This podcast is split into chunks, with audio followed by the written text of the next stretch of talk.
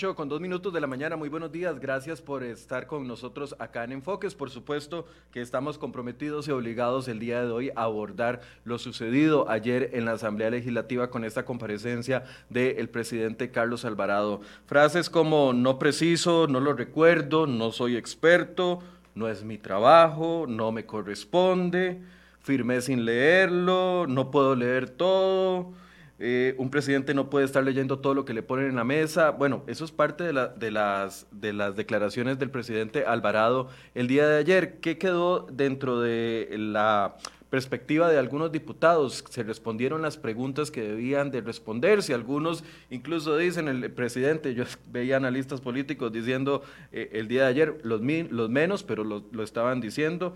Eh, el presidente logró un empate con los diputados, que un empate que luce a, triunfo. Otros opinan completamente distintos y están molestos por la falta de respuestas claras y el, y el redondeo que le daba cada una de las respuestas para decir mucho y al final no, no puntualizar en nada. Bueno, hoy vamos a hacer un recorrido con los diferentes diputados, los que contestaron, por supuesto, a nuestra invitación para poder ver qué, qué les quedó a ellos de esta comparecencia el día de ayer. Eh, se encuentra ya con nosotros doña Ana Lucía Delgado del Partido Liberación Nacional, que debo decirlo, doña Ana Lucía, yo estaba siguiendo la, la, comparecencia, no solo en redes, sino también en, eh, en vivo, y cuando usted intervenía, la gente eh, decía que usted había hecho la tarea de estudiar con respecto a lo que le iba a preguntar al presidente. Una primera impresión, doña Ana Lucía, de lo sucedido ayer. Bueno, primero que todo, muy buenos días, Michael. Gracias por invitarme al programa y por supuesto que muy buenos días a todas las personas que nos escuchan y nos ven a través de las redes sociales. Efectivamente, la comisión culmina el día de ayer esta audiencia después de un año de investigación. Hay que recordar que el plenario legislativo le dio el aval a esta comisión aproximadamente hace un año dentro del cual se han generado 17 audiencias, 17 comparecencias. Eh, se tienen más de 9.000 folios que respaldan este expediente administrativo. Eh, no se trataba el día de ayer de llegar a improvisar, sino, por supuesto, de hacer un estudio y un repaso obligado de todos los elementos que ya la comisión investigadora tenía en su poder después de un año arduo de trabajo, eh, donde la señora Silvia Hernández presidió esta comisión de manera importante, generándose la totalidad de las audiencias que desde marzo del 2020, incluyendo la del señor presidente, habían estado programadas. ¿Qué es lo que nos queda, por lo menos en la retina de los que conformamos la comisión que investigó el tema del UPAT? Eh, primero, señalar que una rendición de cuentas sin la absoluta transparencia no es una rendición de cuentas completa, ¿verdad? Querer justificar el decreto de la UPAT queriendo eh, señalar que nosotros desviábamos la atención o satanizábamos el tema de la ciencia de los datos no es correcto. Nosotros tenemos claridad que para poder generar estadística o políticas públicas se necesitan datos y eso no es el tema de la comisión. Por eso es que de manera constante había que traer nuevamente pues el nombre completo de la comisión que era la investigación del decreto del OPAD. Eh, el decreto del OPAD ya lo dijo el Colegio de Abogados desde junio del año pasado y también lo señaló recientemente la Procuraduría. Es un decreto ilegal, es un decreto inconstitucional, incorpora hechos falsos. Entonces, me parece que reducirlo a un error a sabiendas de que existen órganos tan importantes que ya lo han subrayado con un peso jurídico, eh, es restarle precisamente precisión al tamizaje. Es un decreto que no solamente nace con esas características, sino que no pasa por la estructura formal que está prevista dentro de Casa Presidencial para poder garantizar ese tamizaje jurídico como es leyes y decretos. No puede ser posible que un decreto, que es el instrumento jurídico que tiene el, presidente de este país para gobernar... perdón que le interrumpa un segundo, le voy a pedir a mi compañero Federico, vamos a ver. Aquí se aceptan todos los comentarios de todas las personas, pero si usted ingresa a ofender personas, yo voy a pedir que por favor lo bloqueen ¿Por qué? Porque una cosa es que usted no esté de acuerdo con lo que dijo el presidente o que no esté de acuerdo con lo que dijo la diputada, con lo que, pero otra cosa es meterse a poner palabras soeces y ofender. A ver, le reclamamos a los políticos que tenemos que hacer una discusión de altura y la gente se mete a poner comentarios soeces, palabras vulgares contra las personas que están acá eh, comentando o contra el presidente. Por Dios, maduremos. Son discusiones de altura, buscamos discusiones de altura. Así que la persona que se meta a poner como Gustavo González, Federico, por favor bloqueame a Gustavo González de una vez. La persona que se mete aquí a ofender a otros con palabras soeces y no hacer comentarios de cosas sustantivas, adiós, usted no es el público que queremos en Enfoques. Listo. Doña Ana Lucía, continúe, por favor. Muchas gracias, Michael. Definitivamente las actuaciones de cualquier gobierno no pueden estar fuera ni de la legalidad ni de la institucionalidad. El fin no justifica los medios y esto era uno de los elementos que más reiteraba el señor presidente. Tenemos claridad absoluta eh, por parte de la comisión de que los comparecientes y la documentación en mayor y menor medida dirigían la responsabilidad al mandatario. Y ayer el señor presidente claramente dijo que él era el responsable del tema del OPAT. Sin embargo, sí está clarísimo, absolutamente claro, de que hubo un traslado de información sensible mucho antes de que se generaba este, que se generara este decreto del OPAT. No puede ser posible que los costarricenses el día de ayer nos hayamos ido a dormir sin tener claridad dónde están esos datos sensibles de acceso restringido que se trasladaron por parte de algunas instituciones sin que mediara una norma legal ni el consentimiento expreso de los costarricenses al despacho del señor presidente. Porque los asesores que manejaban el tema de la UPAT, los asesores que generaron el decreto de la UPAT, y el señor presidente compartían un único espacio y era precisamente que todo estaba dentro del despacho presidencial. Eh, a mí me quedó todavía pendiente un tema y es la ausencia absoluta de la Agencia de Protección de Datos. Mucho se le preguntó al señor presidente dónde está la responsabilidad administrativa porque sus asesores en nombre suyo y en representación suya solicitaron datos sensibles a las instituciones. ¿Dónde está la responsabilidad administrativa de todos esos funcionarios en el marco de esa rendición de cuentas que él tanto señaló? Pues esa responsabilidad administrativa debería ser sentada por la Agencia de Protección de Datos y vemos que está ausente. El 26 de febrero del 2020 corrió el exministro Morales a llamar a la directora de la Agencia de Protección de Datos para preguntarle por un decreto que, tuviese, que tuvieron que derogar. Y de esa fecha al día de hoy, no hemos tenido conocimiento, por lo menos en esta comisión, de cuántos procedimientos administrativos están abiertos. Porque el hecho de que lo esté investigando la Fiscalía es para sentar una responsabilidad penal en otro, en otro espacio la responsabilidad administrativa debería estar en manos de eh, la Agencia de Protección y no lo vemos. Efectivamente, la Procuraduría, Michael, señaló recientemente cuando se presentó una acción de constitucionalidad, que era un decreto abiertamente ilegal, que era un decreto inconstitucional. El Colegio de Abogados lo señaló, pero aparte de eso, mi de plan claramente nunca avaló este decreto y aún así incorporaron dentro del séptimo considerando el decreto la aprobación de un decreto a pesar de que la ministra Garrido claramente lo señaló en la comisión de que ellos no tenían ningún aval técnico. Entonces, ¿para qué era la comparecencia del día de ayer del señor presidente? Sí, para rendir cuentas, para rendirlas con transparencia, pero también para constatar una serie de hechos que a lo largo de un año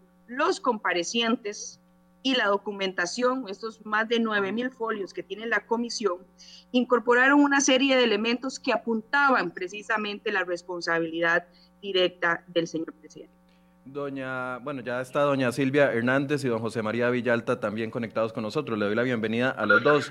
Doña Silvia, si gusta una primera impresión de, la, de lo que usted puede rescatar y no rescatar del día de ayer y luego don José María.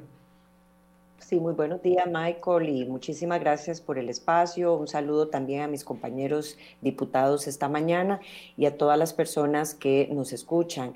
Eh, lo primero que quiero señalar es eh, que el señor presidente de la República, don Carlos Alvarado, no llega a la Asamblea Legislativa porque a un grupo de diputados se le ocurrió hace 15 días llamar al presidente. Yo creo que esto tiene que quedar muy claro en el colectivo de todas las personas que el señor presidente desde el mes de marzo es parte de un conjunto de audiencias que la comisión eh, definió en su metodología de trabajo, que valga la pena señalar que fue votada esa moción de forma unánime. Entiéndase que la representación del Partido Acción Ciudadana en esa comisión estuvo a favor de que llegara el señor presidente. Y yo quiero empezar con este punto porque a mí sí me ha llamado la atención como diputada de la República y no solamente como presidenta de esta comisión, que el Partido Acción Ciudadana hace un esfuerzo enorme por ponerle un énfasis a lo que ellos llaman la transparencia y la rendición de cuentas.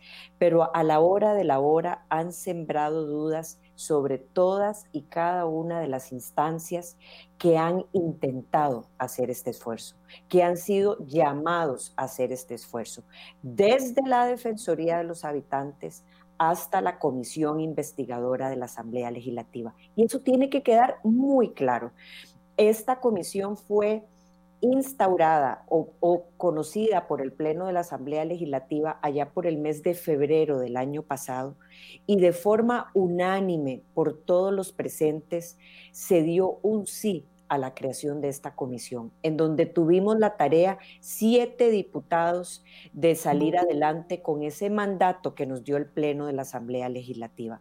Esto no nos lo inventamos hace 15 días para un juicio político o para desprestigiar la figura de un presidente. Lo segundo que me parece que es un contexto valioso y trataré de ser muy precisa para tener mis conclusiones del balance, digamos, general del día de ayer es que este tema de la UPAD y de la presunta violación a un derecho fundamental de la ciudadanía costarricense como es la protección de sus datos privados, de sus datos sensibles. ¿Y qué quiero? Y quiero hacer énfasis en esto, datos que por la naturaleza podrían entonces únicamente ser accedidos a través de dos formas. Una ley que lo permita o el consentimiento personal directo de la persona. Eso no sucedió en este caso. Esto no es un tema menor. Estamos hablando de una presunta violación a un derecho fundamental que tienen los costarricenses. Querer minimizarlo, querer ridiculizarlo o por el contrario, el grito de alarma que quisieron lanzar algunos diciendo que era inconstitucional la sesión que se celebraba el día de ayer con el señor presidente de la República, me parece totalmente contrario a lo que por, a lo que se logró, que fue más bien un fortalecimiento de nuestro régimen democrático, haciendo valer la, el precepto constitucional que tenemos de poder llamar, recibir y tener toda prueba documental y hacer ante eso que cualquier persona que requiera ser interrogada para recolectar esa prueba se lleve a cabo. Y yo creo que eso es lo esencial. Costa Rica sí gana y me parece que hay compañeros que van a hacer énfasis en eso. No me quiero detener, pero es necesario hacerlo. Costa Rica siempre gana con eh, la rendición de cuentas y con el sano balance de pesos y contrapesos en una democracia. Dicho eso, Michael, a mí me parece que creer que no se aportó nada el día de ayer es ver un proceso en aislado. Más bien tuvimos declaraciones y resultados muy inquietantes que yo me permito resumir muy rápidamente. Lo número uno, el presidente, sin decirlo así, defendió a lo largo de toda la sesión la audiencia que se celebró el día de ayer, la tesis de que el fin justifica los medios. Si los datos eran obtenidos de forma ilegal porque el fin es loable, entonces resulta muy válido. Y eso es muy preocupante.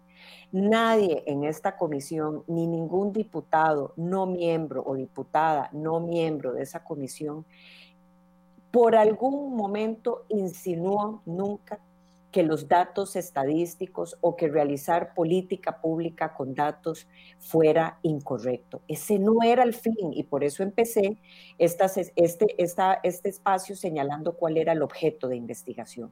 Lo segundo, yo quedo muy consternada que al final el decreto que no solamente se derogó, sino que llevó la salida de al menos ocho funcionarios de esta administración. Funcionarios, déjeme señalar, del calibre de un ministro de la presidencia, de dos viceministros y de todo un equipo asesor directo del señor presidente de la República y de confianza como su jefa de despacho, que tuvieron que salir del casa presidencial cuando se dio el tema de la UPAD. Y a pesar de todo eso, no hay forma de que se acepte de forma transparente, como se ha querido decir, cómo llegó al escritorio del señor presidente ese decreto. En otras palabras, ¿quién asume la responsabilidad de lo que el presidente llama un error de redacción en ese decreto? Tercero, usando la, diría yo, eh, apelación de que este, el presidente está en otras instancias con una acusación penal, el presidente se desentiende de su obligación como jerarca de investigar y tener claridad de lo sucedido con todo este tema. En otras palabras, eh, si el presidente señala que por recomendación legal a él no le corresponde darle seguimiento, lo mínimo que debe suceder en este momento es que llevó a que se diera esta explosión de elementos, salida de jerarcas, un decreto señalado como ilegal con roces de inconstitucionalidad, eh, que se haya allanado la Casa Presidencial, que se haya creado una comisión investigadora. ¿Qué llevó a eso y qué, cuál es el resultado de que, por ejemplo, don Rodolfo Méndez Mata fuera anunciado por este gobierno como que se iba a analizar desde Casa Presidencial problemas de gobernanza. ¿Cuáles fueron los resultados? ¿Cuáles fueron las recomendaciones que le dio don Rodolfo al presidente que tenemos por escrito en la prueba documental que ahora dicen muchos de sus ministros de presidencia que ha tenido este gobierno en una de las notas señala que fue verbal?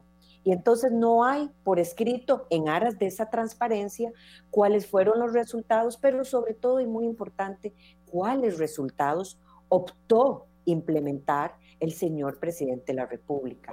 Me parece eh, finalmente, eh, Michael, señalar que el presidente eh, no puede decir ni siquiera en la audiencia del día de ayer si un asesor suyo tenía la facultad o no de pedir a su nombre información sensible de los habitantes, porque eso ya está documentado y corroborado en esta audiencia y a lo largo de toda esta comisión. Quiero Así, yo sinceramente creo, sí, señor.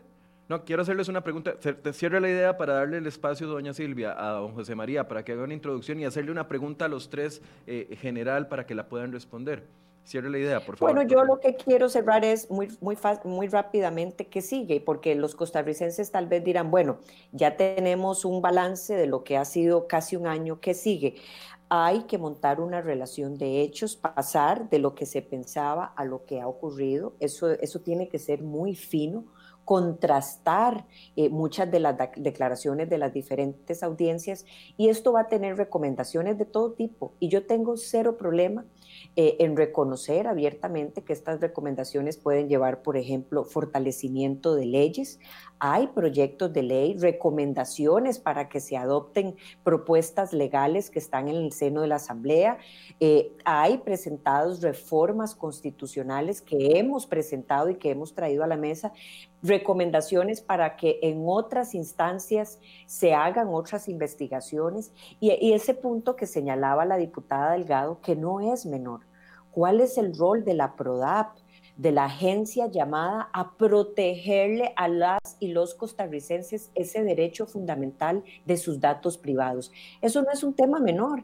Y, si humildemente hay que salir también a decir que el informe gira en esto o en otros elementos, la comisión no va a tener ningún problema. Lo que esperábamos más bien de este gobierno al señalar qué pasó, si esto fue un error o no intencional, un descuido, o simple y sencillamente que en casa presidencial todo mundo hace lo que sea y nadie se entera ni es responsable. Muchas gracias. Don, José María, eh, su apreciación inicial para poderles hacer una pregunta a los tres y que la puedan responder, porque yo sé que tienen tiempo limitado el día de hoy, eh, los tres. Sí, muy buenos días, Michael. Buenos días a mis compañeras diputadas y a todas las personas que siguen este programa. Eh, yo creo, en primer lugar, que lo que ocurrió ayer, lejos de ser la hecatombe que algunos dijeron, o la catástrofe, la crisis constitucional, escuché hasta he visto editoriales en esa dirección. Lo que ocurrió ayer a la larga va a terminar fortaleciendo nuestro sistema democrático. O sea, ¿cuál es el problema de que el presidente tenga que rendir cuentas a los diputados sobre, sobre en, en una comisión legislativa sobre actuaciones del Poder Ejecutivo? Si más bien el principio de rendición de cuentas postula que a mayor poder debe haber mayor responsabilidad. Y si tenemos un sistema de pesos y contrapesos donde la Asamblea Legislativa tiene ese rol, esa función, ¿cuál es el problema de que, de que el presidente rinda cuentas? A mí me parece que quienes defienden eh, eh, una especie como de carácter intocable, nadie puede cuestionar a la figura del presidente, eh, me parece que están anclados en el pasado, de resabios, resabios monárquicos que se colaron en nuestro régimen presidencialista, pero que hay que ir transformando. O sea, yo, yo más bien creo que, que ayer quedó abierta la puerta para avanzar hacia otro sistema de control político donde también el presidente, como ocurre en muchos países del mundo, tenga periódicamente que someterse a las preguntas de los representantes populares y de los diputados. Y creo que, que a final de cuentas, aunque no era el objetivo de la, de la audiencia, lo que ocurrió ayer abona en esa dirección, en la necesidad más bien de fortalecer esos mecanismos de control político y rendición de cuentas. Y bueno, eso es un mérito de, de esta comisión que postuló el tema, que planteó el tema, y creo que a final de cuentas eso va a ser ganancia para nuestro sistema democrático. En segundo lugar, eh, sí estoy muy preocupado por los resultados de la audiencia de ayer. Me parece que, que la estrategia que planteó el señor presidente fue, por un lado, desviar la atención, hablar muchísimo sobre los fines perseguidos sobre su, eh, por sus políticas para reducir la pobreza, para hacer un uso eficiente de los recursos, cosas que compartimos, que nadie va a cuestionar, eh, eh, desviar la atención por ahí para no hablar de los hechos concretos, de las conductas ilegales, del decreto ilegal que se firmó, del acceso indebido, inadecuado, violentando el derecho a la intimidad de las personas, a datos sensibles que estaban en manos de otras instituciones.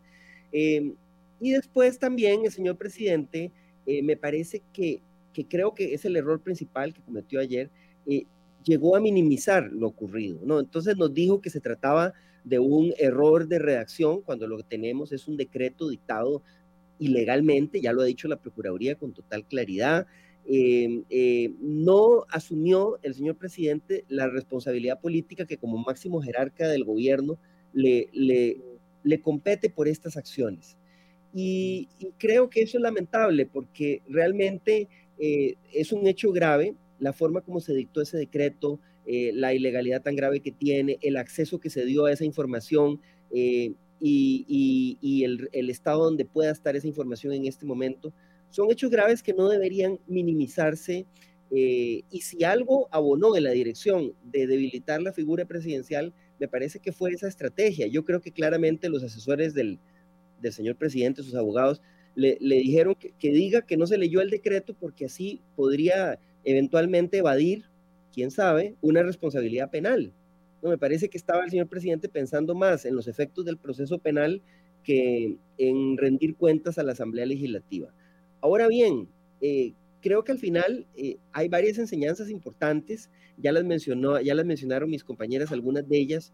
Yo solo quería poner énfasis para cerrar en la oportunidad que nos abre este caso para hacer reformas que fortalezcan nuestro sistema y que fortalezcan la protección de ese, de ese derecho a la intimidad. Nosotros tenemos un proyecto ya presentado en la Comisión de Asuntos Jurídicos. Sé que la Comisión debe tener otras recomendaciones y otras propuestas. Hay cosas claras que hay que hacer. Ahora lo decía la diputada Delgado. Eh, el tema de la PRODAP. La PRODAP hay que fortalecerla. Ha funcionado como un órgano débil, no ha cumplido su tarea, no es proactiva, no toma iniciativas.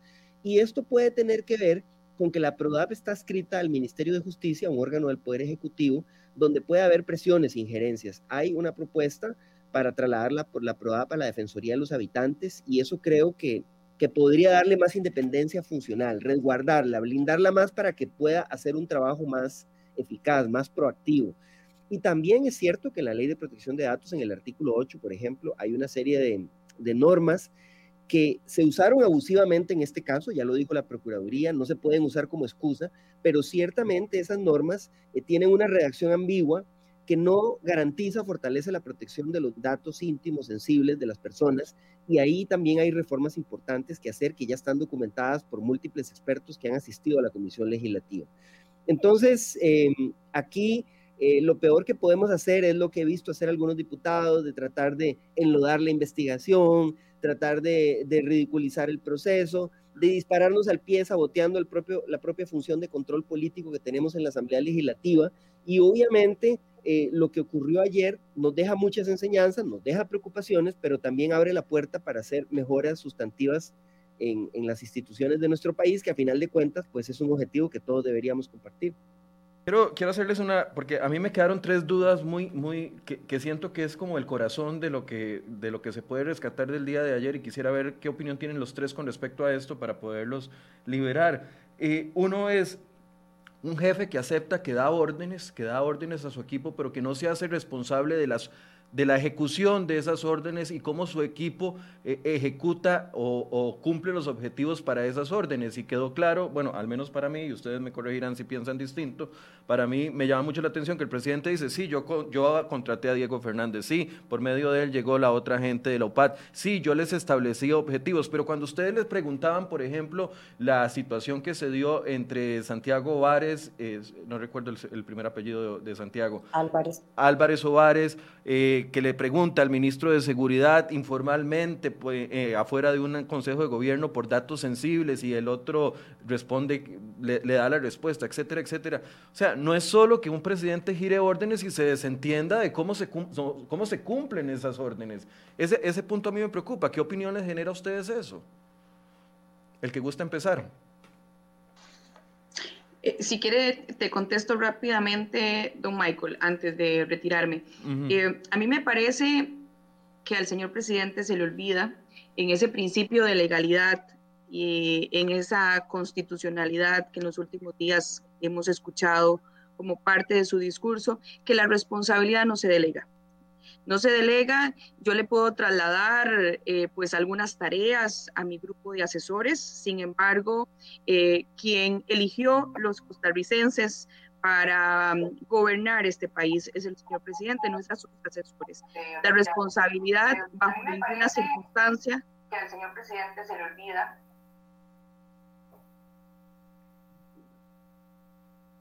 ¿Me escuchan? La responsabilidad simplemente no se delega, con lo cual lo que nosotros em, podemos llegar a definir dentro precisamente de esos pesos y contrapesos es que existe una colaboración de responsabilidades, pero está claramente definida quién tiene bajo su mandato el tema, en este caso de OPAT. Ok, gracias, doña Ana Lucía. Yo sé que tiene que retirarse. Gracias por, por la intervención. Para sumarle Adelante, doña Silvia. Y a todas las personas, gracias, gracias Michael. Y para sumarle a esa ya descripción legal eh, correcta que hace doña Ana Lucía, más bien yo le voy a sumar otro elemento. Es preocupante eh, que eso lo que refleja es de realmente cuál es el rol del señor presidente de la República a cargo de eh, un gobierno, a cargo del Ejecutivo. En otras palabras, no puede jamás quedar una sensación de que aquello es un bazar persa, en donde cualquier persona hace, dice y nadie es responsable o todos mandan y ninguno es. Yo creo que, eh, quiero insistir, el presidente señaló que eso él mayoritariamente se desentendió de esa investigación o por lo menos de las eh, situaciones que llevaron a que se firmara ese decreto se desentendió de esa realidad por una recomendación legal, ya que esto está en otra instancia, como es el proceso penal, que sigue en este momento varios funcionarios de esta administración, incluyendo el presidente de la República. Sin embargo, eso no lo puede a él eh, limitar o desentenderse de la obligación de seguir velando por qué hacen sus subalternos, al menos creería yo eh, delegando esa función en que alguien le dé seguimiento a lo sucedido y cómo evitar que eso ocurra nuevamente. Yo creo que ese es un tema serio y podría mandar inclusive una señal mucho más amplia de si esto es un reflejo de muchas de las, de las pifias, de los errores que se visualizan eh, en, en, el actuar general de la administración, en donde constantemente hay correcciones, hay cambios de ministros de la presidencia, eh, como nunca antes, eh, de forma muy constante. Y eso no es un tema menor, pero a mí me parece que ese es un ajuste que se sale, digamos, fuera del objeto de esta investigación que le corresponde en ese sano ejercicio de la presidencia, del Ejecutivo, de revisar a lo interno. Y ese fue, y aquí quiero, digamos, hacer mi énfasis, ese fue el, el argumento que se le vendió a Costa Rica meses atrás, cuando se le solicitó, quiero insistir, este estudio a don Rodolfo Méndez Mata para que revisara con una comisión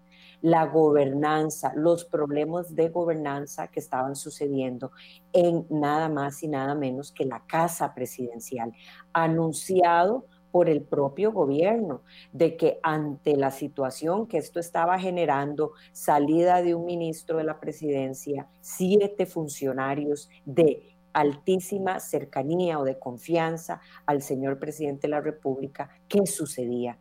Y yo creo que eso, eh, más que eh, satanizarlo, más que señalarlo como eh, menor, debería de ser algo que nosotros esperábamos el día de ayer, que el presidente en ese ejercicio de transparencia le dijera a Costa Rica si hubo eh, errores humanos o adrede o falta de supervisión, qué sucedió y aceptar de forma abierta y transparente qué, les, qué sucedió en el medio de esta situación, si son vacíos legales, si, es torpeza. E, esa falta de transparencia y esa falta de humildad me parece que es... Em, demarcado por mucha soberbia, lo que ha hecho que el gobierno tenga que buscar como de lugar eh, excusas hasta para atacar instancias como esta comisión que son las llamadas a ser espacios de, sana rendición de cuentas. Así que bueno, yo, yo lamento eso y que ojalá este ejercicio más bien permita a la reflexión de lo que resta en esta administración para evitar que esos grandísimos errores se sigan repitiendo.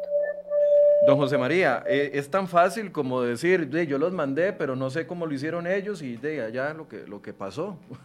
Y, el otro punto que usted hizo énfasis también fue en el tema de que eh, le logró sacar al, presidente, algunos piensan mal y dicen, bueno, esto fue una ayuda, más bien el hecho de que él no haya leído el decreto eh, que firmó. Y, bueno, yo y, le voy a decir, don José María, le voy a decir quién, de quién se lo leí por aquello.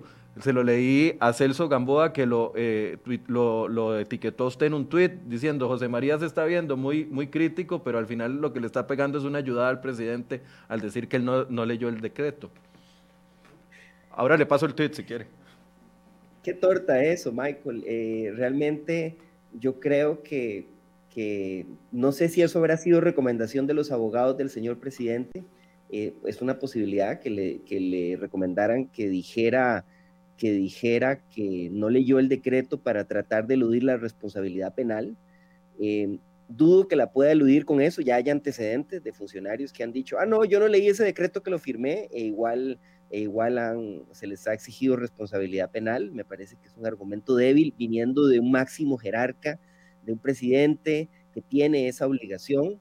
Em, eh, al menos aquí en la Asamblea Legislativa y mis, y mis compañeros diputados no me dejan mentir, que un diputado reconozca que votó una ley sin leerla eh, es algo que, solo es motivo de vergüenza. Yo no sé si esa habrá sido una estrategia de defensa penal, no lo descarto, pero lo que sí creo es que eh, entonces el presidente está sacrificando credibilidad, está sacrificando seriedad y está generando una gran incógnita, porque ahora yo me pregunto, ¿qué otras cosas de esas que salen de casa presidencial no habrá leído ni siquiera el señor presidente, que es el máximo jerarca del gobierno.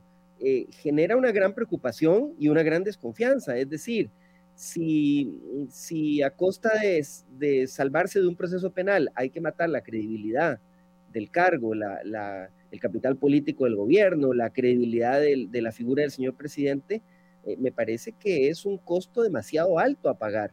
Yo realmente salí muy sorprendido, muy preocupado por esas declaraciones eh, y no creo que abonen en nada a, superar esta crisis por parte del gobierno, eh, generando confianza en las y los costarricenses para todo lo que viene.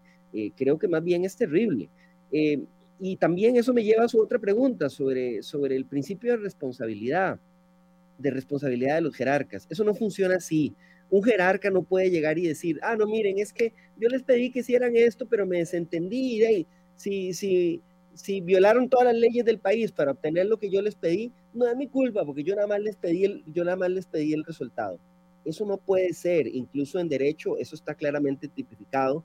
Eh, quienes ocupan puestos de responsabilidad tienen una, una responsabilidad dirigiendo, eligiendo y vigilando a sus subalternos y tienen una responsabilidad que no pueden eludir por los errores o las tortas que se jalen sus subalternos.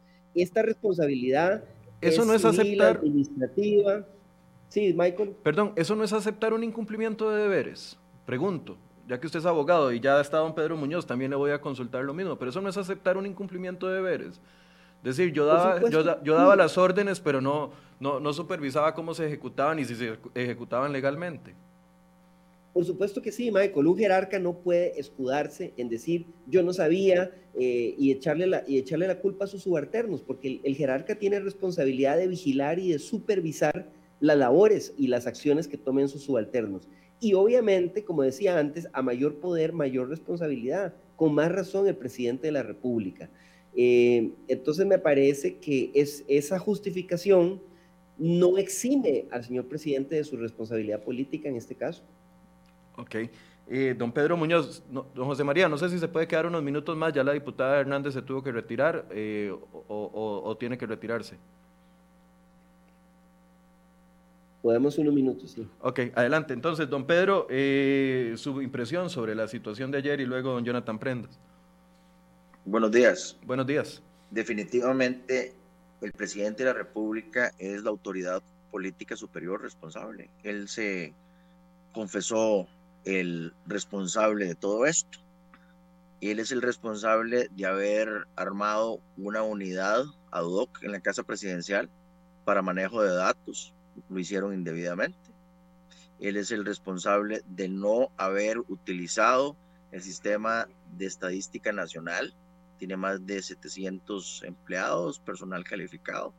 Esa era la institución a la que el presidente debió haber recurrido tienen los protocolos, tienen los principios, principio de transparencia, principio de confidencialidad. El presidente es el responsable de que se hubieran pedido datos confidenciales, datos personales, datos sensibles. El presidente es el responsable de que esos datos o algunos de esos datos o muchos de esos datos hayan llegado a la casa presidencial. Y finalmente, el presidente es responsable del, del eh, del buen recaudo o del mal recaudo de esos datos. A mí me preocupa sobremanera que en este momento el presidente no pudo contestar a dónde están esos datos y si esos datos están bien recaudados, a buen recaudo, bien guardados o no lo están. El presidente dijo que él siempre tuvo las mejores intenciones para recoger esos datos, pero cuando yo le pregunté por qué se habían pedido datos sensibles, él no me pudo contestar. Así que él es el responsable. Estoy absolutamente de acuerdo con el diputado Villalta en que la responsabilidad del jerarca es tanto a la hora de escoger a su personal como a la hora de vigilar a su personal. Es un principio básico que está en la Ley General de la Administración Pública, razón por la cual la audiencia de ayer fue sumamente productiva porque permitió establecer, uno, que el presidente es el responsable de no haber escogido a la entidad idónea, sobre todo cuando en Costa Rica existe un sistema de estadística nacional una institución que está hecha por ley y que tiene presupuesto de la República, y más bien inventó un órgano paralelo político y se lo llevó y lo empotró en la casa presidencial y después el presidente responsable por todo lo malo que hizo eh, en la casa presidencial, incluyendo, lo cual me preocupa mucho a mí, el buen recaudo de los datos en este momento. Alguien debería eh, tomar medidas, eh, incluso judiciales, sobre el tema del el buen recaudo de los datos. Muchas gracias.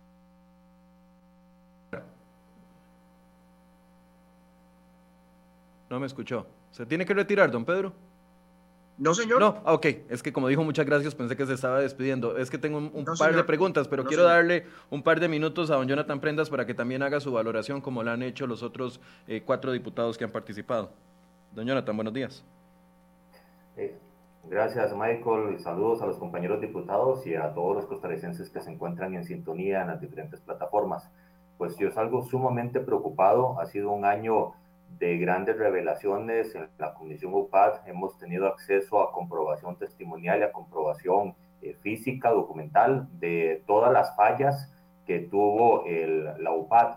Y no es, eh, como dice el presidente, la intención la que cuenta, es la realidad la que se evalúa. Y la realidad es que sí, es una unidad que operó al margen de la legalidad, sí, es una unidad que eh, pidió accesar información de forma eh, pues ilegal, de, sin ningún tipo de convenio, sí tuvieron acceso a información sensible, personalísima de los costarricenses y sí espiaron a los costarricenses y espiaron en, en diferentes eh, facetas, Michael, y me preocupa que el presidente haya dicho que uno no lee lo que firma porque, como decían los compañeros, quién sabe qué otras catástrofes nos podríamos encontrar si empezamos a revisar todos los decretos que él ha estado firmando y todos los, documentos que firma. Y también me preocupa que diga que no le consta. Antes era el no me acuerdo, ahora es el no me consta. Y ese no me consta lo que intenta es lavarse las manos, aun y cuando en el 211 de la Ley General de Administración Pública dice que se pueden delegar funciones más no responsabilidades. En el 213 de la misma ley dice que a mayor jerarquía, mayor responsabilidad. En el 281 del Código Procesal Penal dice que tiene que tener un deber de denunciar al funcionario público y eso tampoco lo ha estado haciendo. Él se dio cuenta durante todo este año de lo que estaba pasando y no movió un solo dedo, ni siquiera eh, contra sus asesores, contra ministros, contra viceministros, nada. Ahí todo el mundo es tierra de nadie y él se sienta tranquilo a seguir viendo para otro lado mientras que se está eh, violentando la legalidad y la constitucionalidad del país, incluso en un documento que él firma y dice que tiene la autorización eh, que tiene que ser obligatoria al plan cuando eso era mentira y que en un artículo, un inciso, el 7, eh, pues llama a, tras, transgredir, transgredir el, la información personalísima de los costarricenses. Y para ser muy puntual, Michael, nos han preguntado cuál es esa información que pues tuvieron acceso y que pidieron para poder eh, tenerlas en, computadoras y en dispositivos privados y que en este momento nadie sabe en dónde está, por lo tanto es información que anda a la libre por eh, quién sabe cuál computadora y con cuál persona y lo que me pues eh, preocupa es que tuvieron acceso a la base de datos del registro nacional, una certificación, una credencial para muy pocas personas y que tiene que autorizar el ministro de la presidencia o el o y el presidente de la república. Ahí está la información de, todas las personas jurídicas de Costa Rica. También pidieron acceso a la SUGEF, donde están la información de créditos y deudas de todos los costarricenses, y no creo que sea para pagarle las deudas al país. No hacen nada para mejorar la condición económica, menos para pagarlo. Para la CONACIF también pidieron acceso a información y ahí está la información absoluta, completa, de todos los bancos, cooperativas, las mutuales, puestos de bolsa, fondos de inversión que hay en el país, y no solo de los institucionales, sino de quienes eh, están ahí ahorrando. También Michael y compañeros pidieron información al OIJ con información, fecha, hora, víctima, subvíctima, género, eh, edad, nacionalidad, provincia, no hace falta saber el nombre y apellido de la gente. También del Cinerube pidieron nombre completo del padre, madre encargado, número de cédula, teléfono, nombre completo del beneficiario, ubicación puntual hasta de cuál árbol a la derecha está la casa situada, relación con el jefe o jefa de hogar, sexo, estado civil, nacionalidad, centro educativo, descripción del monto y de las ayudas que recibe. También pidieron información al Ministerio de Justicia de 16 mil privados de libertad y esto lo hicieron de forma verbal y la ministra lo, lo, lo autorizó sabiendo que era información personalísima de los privados de libertad, 16 mil personas se vieron transgredidos ahí. También impidieron información a la Caja del Seguro Social sobre las cuotas pagadas, cuotas obrero patronales pagadas, adeudadas, citas accedidas, epicrisis. También eh, pidieron información al registro civil, al Tribunal Supremo de Elecciones, con información que es para el trabajo específico de la institución y que no está en la parte pública de la base de datos del Tribunal Supremo de Elecciones. Y así le podemos seguir dando pues muchos ejemplos, Michael, y por eso es que yo salgo escandalizado que el presidente simplemente vuelva a ver para otro lado, sepa que está pasando todo y no haga nada y que diga el fin justifica los medios. Eso es pavoroso, porque es todo el Partido Acción Ciudadana, común todo el que tiene esa estrategia, no es una persona, es una institucionalidad partidaria que está desplazando el país. Jonathan, a ver, esos datos, a mí, digamos, yo tratando de, sacar eh, la, la, carnita, por así decirse, una de las preguntas que me parecía muy importante que le hicieron, me parece que los tres, tanto don José María Villalta como don Pedro Muñoz y, y, usted, eh, al menos lo tocaron por lo general, es la pregunta de dónde están los datos hoy. El presidente decía, bueno, yo presumo que están en las computadoras que están custodiadas por la, eh, por la Fiscalía General, pero yo esperaba que esa fuera una de las grandes respuestas del día de ayer, que se tuviera eh, conocimiento, confianza, certeza de que los datos, uno, están protegidos, los que se lograron obtener, porque usted enlistaba, Jonathan, una lista de datos que solicitaron, muchos de ellos no llegaron, otros sí llegaron, pero la, certeza de dónde están esos datos y, la respuesta del presidente es, bueno, presumo de que están en las computadoras decomisadas de, eh, por parte de la Fiscalía. E, e, eso le mete más incertidumbre al tema, eh, don José María, don Pedro, con respecto a qué, cuál fue el destino de eso, si estaban en computadoras personales, si se hicieron copias de, la, de, de, la, de los archivos descargados, todo eso. Seguimos con la pregunta, a pesar de la, de la comparecencia y de la respuesta del presidente, no, no hubo una respuesta. ¿A quién le está preguntando? ¿A cuál de los tres? A los tres. Puede empezar, don Pedro, ya que usted se tiró a pista. Gracias. Bueno, hay certidumbre de la irresponsabilidad y hay incertidumbre del destino de los datos.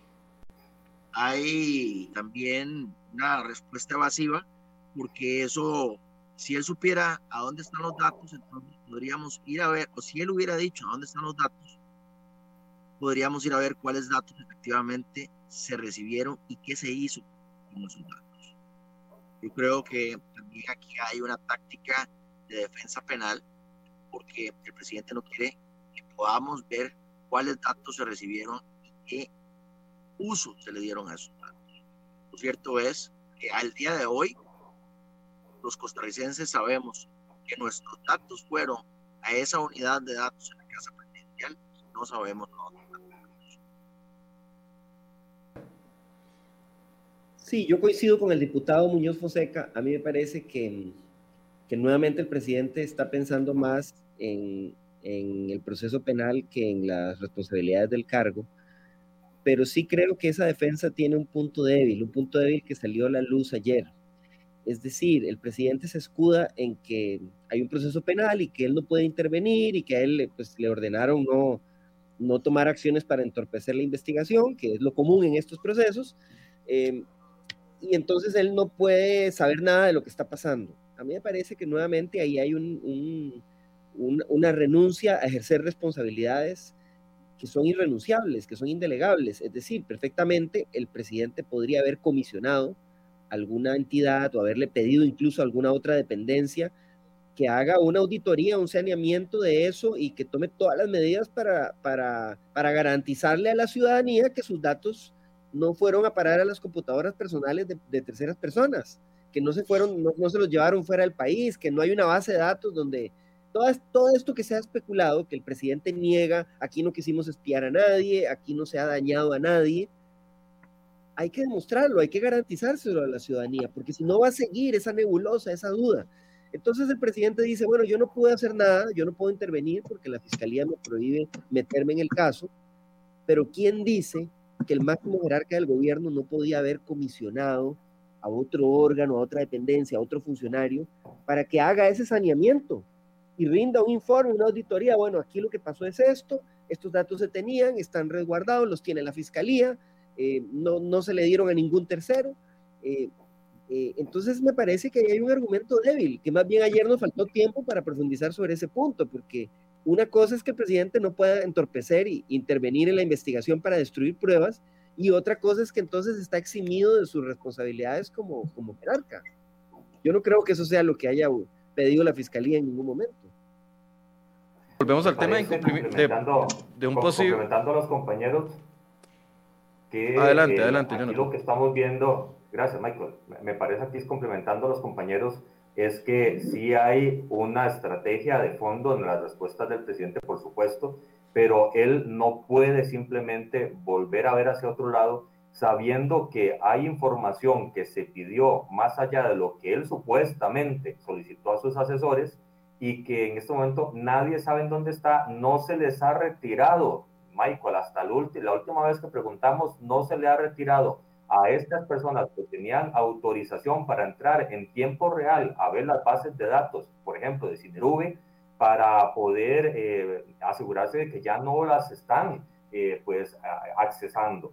Y eso es peligroso porque aún eh, hasta hace poco, o incluso podemos decir ante una negativa de Casa Presidencial de informar si ya quitaron ese permiso, a hoy no sabemos si esas personas siguen viendo la información actualizada de todas estas bases de datos, por ejemplo de Cinderube, porque el convenio que se firma con esta institución sobrepasa los estándares de la ley, porque el VPN que, este, que se usa para poder tener acceso a la información del Cinderube está en tiempo real y eso es peligrosísimo porque se está viendo todavía o se podría estar viendo todavía la información de todos los costarricenses. Él no puede simplemente, y el, el gobierno, Casa Presidencial, el PAC, no puede ignorar esa verdad que es que sí se espió a los costarricenses, que sí es ilegal y que sí accedieron información de muchísimas eh, partes y pidieron otras tantas que hay gente todavía con sentido común en algunas instituciones para decir que, que no, que no, que no se la voy a dar.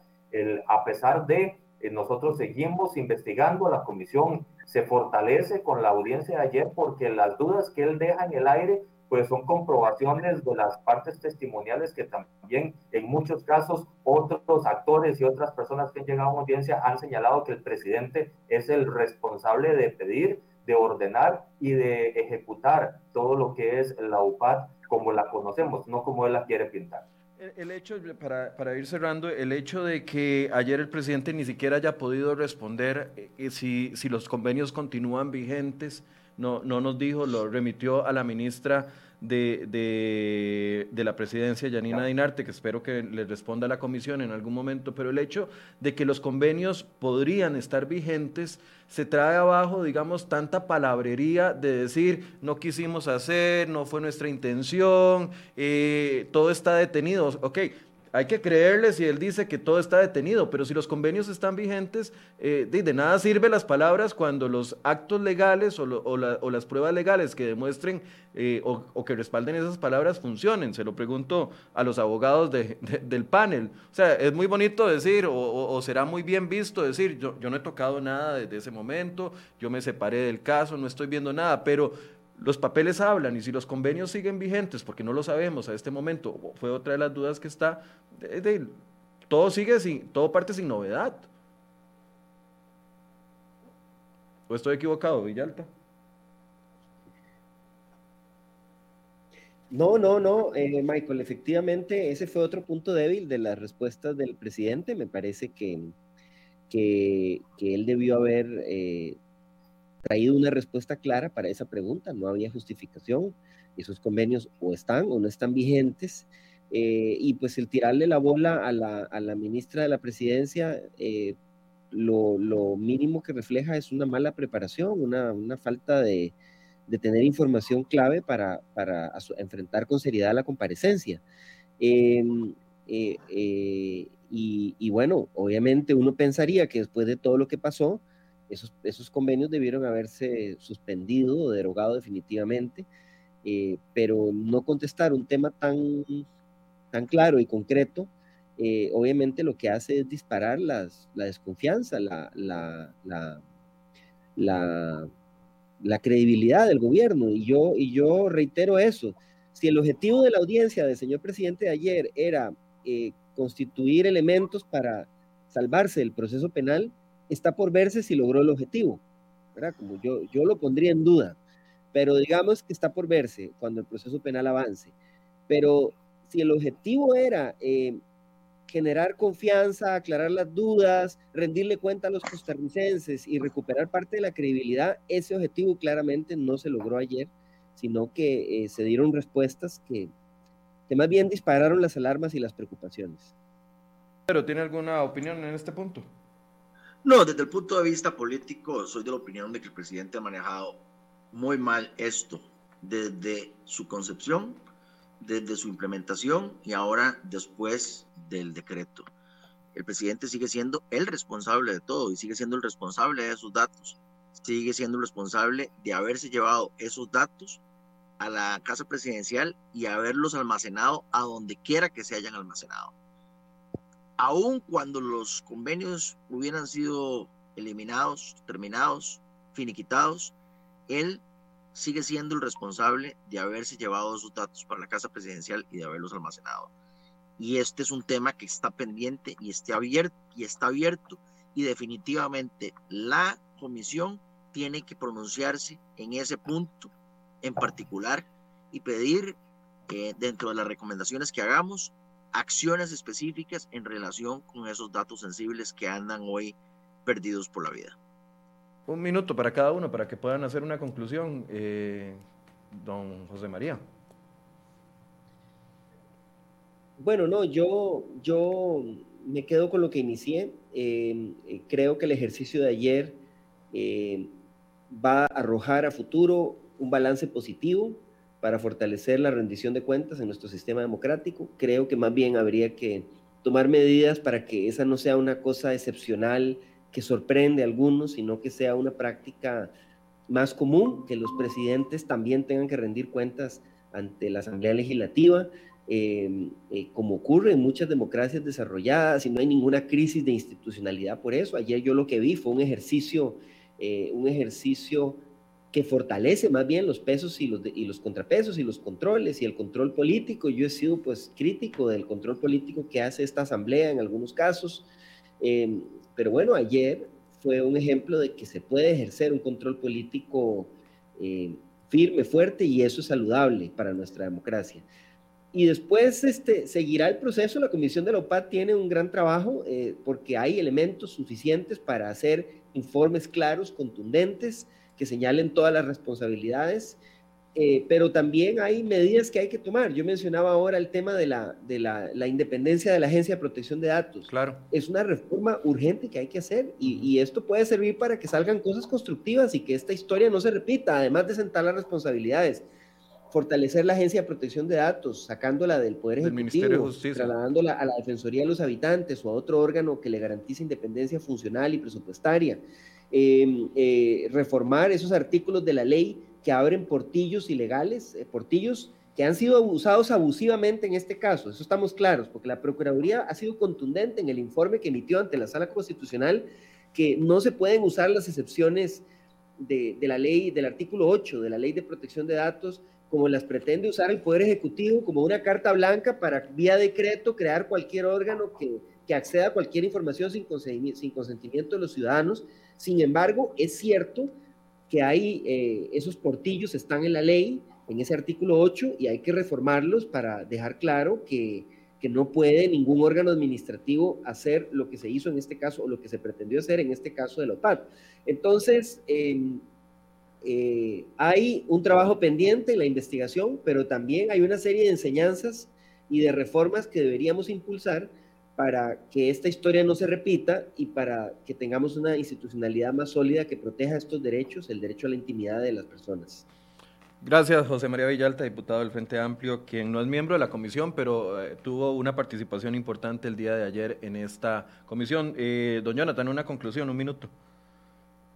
Gracias, Michael. Dos puntos importantes. Uno, la comisión ahora se va a abocar a sistematizar y hacer el informe que va a ser contundente, ténganlo por seguro, no se va a quedar simplemente en el aire todo lo que pasó, el escándalo del espionaje del Partido de Acción Ciudadana como gobierno contra todos los costarricenses, va a tener pues, recomendaciones que asumo podrán estar en la Contraloría, en la Procuraduría, en la Ética, en la Fiscalía, también eh, pues en el pueblo, que es el que necesita saber en, en resumen qué es el por tanto del tema. Pero me preocupa aún un detalle, Michael. La información llegó a dispositivos personales de asesores que son siempre pues muy evidente la afiliación partidaria a algunos partidos políticos y ellos podrían haber posicionado esa información en eh, servidores externos, en sus nubes personales y podría ser usada toda esa información personalísima en campaña electoral, lo cual me preocupa mucho si a los costarricenses se les contacta de alguna forma para eh, tratar temas muy específicos y muy puntuales, pidiendo apoyo para un partido político en concreto, pues alerten a las autoridades y alerten en redes sociales, porque eso no podría eh, ser pues, bien visto. Esa información es privada y no es para uso público. Don Pedro, una conclusión. El presidente es el responsable de este desastre. Punto. Punto. Punto final. Buen resumen. Buen resumen. Ok, listo, eh, se respeta. Muchas gracias a los tres por acompañarnos y también a la diputada Ana Lucía Delgado y a la diputada Silvia Hernández que estuvieron eh, con nosotros. Eh, gracias por su compañía a, a los tres. Hay muchos comentarios el día de hoy, yo los agradezco. La idea del día de hoy eh, es poder ver las impresiones de los diputados que participaron el día de ayer. Eh, a ver, yo creo que de lo, de lo importante que se puede sacar del día de ayer es que entendamos de que la Procuraduría General de la República, que es el abogado del Estado, en todo caso la Procuraduría termina defendiendo al presidente, a los ministros y a todos los, eh, los miembros de los, de, de, los poder, del Poder Ejecutivo cuando están en problemas. La misma Procuraduría, el abogado del Estado le dijo a Casa Presidencial que el decreto era inconstitucional. Ayer el presidente habló siete, ocho horas, algunos dicen fue demasiado. Yo pienso lo mismo, en dos o tres horas pudo haber dicho si hubiera querido responder, pero el presidente no quiso responder. Ayer dejó las mismas tres dudas importantes que se tenían previo a la comparecencia. Uno, ¿quién, asume la, la responsabilidad de lo que hizo los miembros de la UPAT?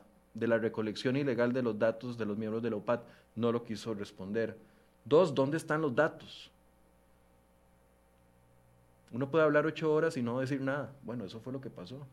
¿Dónde están los datos el día de hoy? El día de hoy, a esta hora, o 9.5 de la mañana del 10 de febrero. ¿Dónde están esos datos? ¿Quién garantiza que esos datos no están en manos de terceros? Tampoco lo respondió. Y tres, firmó un decreto sin leerlo. No, que el presidente no puede leer todo lo que le pone en la mesa. Bueno, pero por lo menos los decretos que son su responsabilidad directa debería de leerlos. Tres dudas grandes que a pesar de una comparecencia de ocho horas, pues bueno, eh, no las obtuvimos. Gracias por la compañía. Mañana vamos a hablar del tema de Recope, así que los espero para que podamos ver. Hoy respondieron los diputados, invitamos a varios diputados, los que respondieron son los que están acá. Ustedes saben quiénes son los que no responden cuando les hacemos una invitación. Entonces, por ejemplo, pueden, eh, podemos seguir invitándolos a ellos, pero no, no van a seguir aceptando. Dice Michael, usted bloquea a la gente que dice vulgaridades contra sus invitados, pero usted no... Pero hay gente diciendo vulgaridades, bueno, no entendí. Quiero repetirlo del principio. Eh, a ver, los comentarios nutren este programa, los comentarios generan preguntas para los invitados, los comentarios son importantes, pero cuando hay comentarios de peso. Hoy había una persona que estaba poniendo vulgaridades contra una señora diputada, contra una mujer, independientemente del partido que haya sido. Lo he hecho en otras oportunidades, cuando ha habido diputadas, cuando viene Paola Vega, por ejemplo, que me atiende, que es la única diputada del PAC que generalmente me atiende, y le ponen vulgaridades, yo también mando a bloquear a esas personas. Entonces, es parte del ejercicio, punto. Muchas gracias por su compañía. Buenos días.